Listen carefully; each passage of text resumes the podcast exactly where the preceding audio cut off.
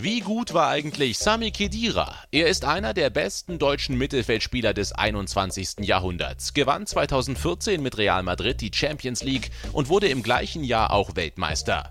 Das ist seine Geschichte. Sami Khedira wurde am 4.4.1987 in Stuttgart geboren und ist das Kind einer deutschen Mutter und eines tunesischen Vaters. Er wuchs zusammen mit seinen zwei Brüdern auf, wobei einer von ihnen, Rani, ebenfalls als Profifußballer tätig ist. Außerdem besitzt Sami neben der deutschen auch die tunesische Staatsangehörigkeit. Mit Sinedin Sidan und Patrick Vieira als Vorbilder begann er seine Jugendkarriere beim TV Öffingen in Fellbach. Im Jahr 1995 wurde er im Alter von nur acht Jahren von Talentsuchern des VfB Stuttgart entdeckt und wechselte daraufhin zu den Schwaben. Dort durchlief er erfolgreich die Jugendmannschaften des Vereins. Jedoch setzten ihn Knieprobleme außer Gefecht. Nach erfolgter Operation und Rückkehr in die Mannschaft trainierte er unter Stuttgarts Trainer Trapattoni erstmals bei den Profis mit. Als die Beschwerden im Knie jedoch zurückkehrten, wurde eine weitere Operation und eine langwierige Rehabilitation notwendig, wodurch er die gesamte Rückrunde der Saison 2005-2006 ausfiel. Die Ärzte rieten dem Youngster mit dem Leistungssport aufzuhören, jedoch fand er mit den Ärzten Müller-Wohlfahrt und Böhnisch zwei Mediziner, die ihm halfen, seine Verletzung zu überwinden. In der Saison 2006-2007 entwuchs Sami Khedira endgültig den Juniorenreihen und stellte sein Können bei der zweiten Mannschaft des VfB Stuttgart unter Beweis. Aufgrund seiner herausragenden Leistungen wurde er von Trainer Armin Fee in den Profikader berufen. Sein Debüt in der Bundesliga gab er am 1. Oktober 2006 im Berliner Olympiastadion gegen Hertha BSC. Nur eine Woche später stand der damals erst 19-Jährige bereits in der Startformation im Stuttgarter Gottlieb-Daimler-Stadion als der VfB Stuttgart Bayer Leverkusen mit 3 zu 0 besiegte und den ersten Heimsieg der Saison einfuhr. Von diesem Zeitpunkt an etablierte sich Kedira als fester Bestandteil des Teams. Am 29. Oktober 2006 erzielte er im Spiel gegen den FC Schalke 04 seine ersten beiden Tore in der Bundesliga. Ein entscheidender Moment in seiner Karriere ereignete sich am 19. Mai 2007, dem letzten Spieltag der Saison, als er gegen Energie Cottbus das entscheidende 2:1 Siegtor per Kopf erzielte und damit den Gewinn der deutschen Meisterschaft für den VfB Stuttgart sicherstellte. In den nächsten Jahren glänzte er immer wieder durch seine tollen Leistungen, so auch im Dezember 2008. Er erzielte im Bundesligaspiel gegen den Rekordmeister Bayern München in der 90. plus 1 das Tor zum 2:2 Endstand. Gleichzeitig war es Höhepunkt einer tollen Hinrunde des U21-Nationalspielers. Fünf Tore erzielte er in 14 Spielen und war damit nach Mario Gomez zweiterfolgreichster Stuttgarter. In den darauffolgenden Saisons konnte er noch 13 weitere Torbeteiligungen verbuchen. Sein erstes Spiel für die deutsche A-Nationalmannschaft absolvierte Kedira am 5. September 2009 in einem Freundschaftsspiel gegen Südafrika. Im Jahr 2010 wurde der Stuttgarter von Bundestrainer Jogi Löw für die Fußball-Weltmeisterschaft in Südafrika nominiert. Dort spielte er als Ersatz für den verletzten Michael Ballack im zentralen Mittelfeld und kam in allen sieben Spielen zum Einsatz. Deutschland erreichte das Halbfinale. In seinem ersten Pflichtspieleinsatz bei der Weltmeisterschaft trat er im ersten Gruppenspiel gegen Australien an. Im Spiel um Platz 3 gegen Uruguay erzielte er sein erstes Länderspieltor.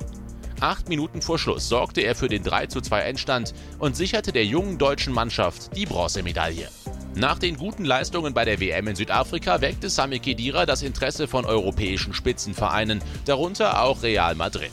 Unter der Leitung des neu verpflichteten Trainers José Mourinho wechselte der Halbtunesier am 30. Juli 2010 von Deutschland nach Spanien und unterzeichnete einen Fünfjahresvertrag. Sein Debüt für die Königlichen folgte am 13. August 2010 in einem Testspiel gegen den FC Bayern München. Im selben Monat trat er in seinem ersten Pflichtspiel für den Verein im Auswärtsspiel gegen RCD Mallorca an und wurde in der 70. Minute für Alvaro Abeloa eingewechselt. Sein erstes Tor für Real Madrid erzielte er am 18. Oktober 2011 im Champions League Gruppenspiel gegen Olympique Lyon. Der deutsche Nationalspieler etablierte sich schnell als Stammkraft bei Real Madrid und agierte als defensiver Mittelfeldspieler neben Spielgestalter Xabi Alonso. In der Hinrunde der Saison 2011-12 stand er in allen 19 Ligaspielen in der Startelf. In der Rückrunde wurde er jedoch aufgrund von Muskelverletzungen nur selten eingesetzt, war jedoch in der Copa del Rey Finalpartie gegen den FC Barcelona dabei, als Real Madrid den Titel gewann. In seiner zweiten Saison in Madrid spielte Kedira erst ab dem vierten Spieltag und erhielt in dieser Partie seine erste gelb-rote Karte. Ab dem neunten Spieltag war er jedoch wieder Stammspieler und bestritt fast alle Partien bis zum Saisonende, mit Ausnahme einer kurzen Auszeit aufgrund einer Bänderdehnung. Am 21. April 2012 erzielte er den ersten Treffer beim 2:1 Auswärtssieg gegen den FC Barcelona im Camp Nou. Madrid brach den Punkterekord der Liga mit 100 Punkten am Ende der Saison. In der Saison 2012-13 gewann Sami Khedira mit Real Madrid die Supercopa de España gegen den FC Barcelona und spielte in beiden Spielen über die volle Distanz. In der Liga wurde er in den ersten beiden Partien nicht eingesetzt, spielte danach jedoch bis zum 29. Spieltag durchgehend. In der Copa del Rey bestritt er sechs Spiele, einschließlich des Finals gegen Atletico Madrid, das Real Madrid mit 1 zu 2 nach Verlängerung verlor. In der Champions League fehlte er nur während seiner Verletzungspause und spielte ansonsten bis zur Halbfinalniederlage gegen Borussia Dortmund. Die Saison 2013-14 begann für Kedira mit einer Verletzung, gefolgt von einem Kreuzbandriss, der ihn fast ein halbes Jahr außer Gefecht setzte. Nach seiner Verletzung kehrte er am 4. Mai 2014 gegen den FC Valencia in den Kader zurück und stand am 37. Spieltag gegen Celta de Vigo erstmals wieder in der Startelf. Er startete auch im UEFA Champions League Finale 2014 gegen Atletico Madrid. Kedira gilt als dynamischer und vielseitiger Mittelfeldspieler, der über ein gutes Auffassungsvermögen verfügt. Er kann viel Boden effizient abdecken, den Ball zurückerobern und sich schnell in das Angriffsspiel der Mannschaft einschalten. Mit seiner Kopfballgenauigkeit und seinen kraftvollen Schüssen aus dem Halbfeld ist er zudem torgefährlich. Obwohl er in der Regel als zentraler Mittelfeldspieler eingesetzt wurde, kam er auch als defensiver Mittelfeldspieler, als Box-to-Box-Mittelfeldspieler oder sogar in einer offensiveren Rolle zum Zug. Jonathan Wilson beschrieb Kedira 2013 in einem Artikel für den Guardian als Zerstörer mit Tendenzen zum Leiten. Das heißt, als einen defensiven Mittelfeldspieler, dessen Aufgabe vor allem darin besteht, zu laufen, den Ball zurückzuerobern und ihn an seine Mitspieler zu verteilen. Trotz seiner spielerischen Fähigkeiten warfen Verletzungen den Mittelfeldakteur jedoch immer wieder zurück. Die Saison 2014-15 begann für den Mittelfeldspieler erneut mit einer Verletzung, diesmal einem Muskelbündelriss, der zu einer fast zweimonatigen Pause führte.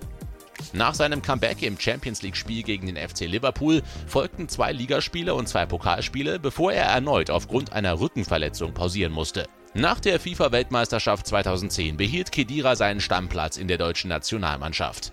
Er wurde in das deutsche EM-Aufgebot berufen und bildete erneut zusammen mit Bastian Schweinsteiger in allen fünf Turnierspielen das defensive Mittelfeld-Duo. Im Viertelfinale erzielte er nach dem Ausgleichstreffer der Griechen ein Tor, das die deutsche Mannschaft mit 2 zu 1 in Führung brachte. Als Anerkennung für seine Leistungen wurde er nach dem Turnier in das UEFA All-Star-Team der EM 2012 gewählt. Vor dem nächsten großen Turnier der WM 2014 konnte er nach seinem Kreuzbandriss erst im Mai 2014 wieder ein Pflichtspiel bestreiten. Bundestrainer Joachim Löw nominierte ihn trotzdem für den Kader der Weltmeisterschaft 2014. Im zweiten Gruppenspiel gegen Ghana zog er sich eine Knie-Innenbandzerrung zu, wegen der er in der abschließenden Partie in der Gruppe G gegen die USA pausierte. Beim 7:1 Halbfinalsieg gegen Brasilien erzielte er in der 29. Spielminute den Treffer zum 5:0, nachdem er schon das 4:0 vorbereitet hatte. Obwohl er bereits für die offizielle Startaufstellung gemeldet war, verletzte sich Kedira beim Aufwärmen vor dem WM-Finale gegen Argentinien. Der Moment der Gewissheit, nicht spielen zu können, das war mit Abstand der bitterste Moment meiner Karriere.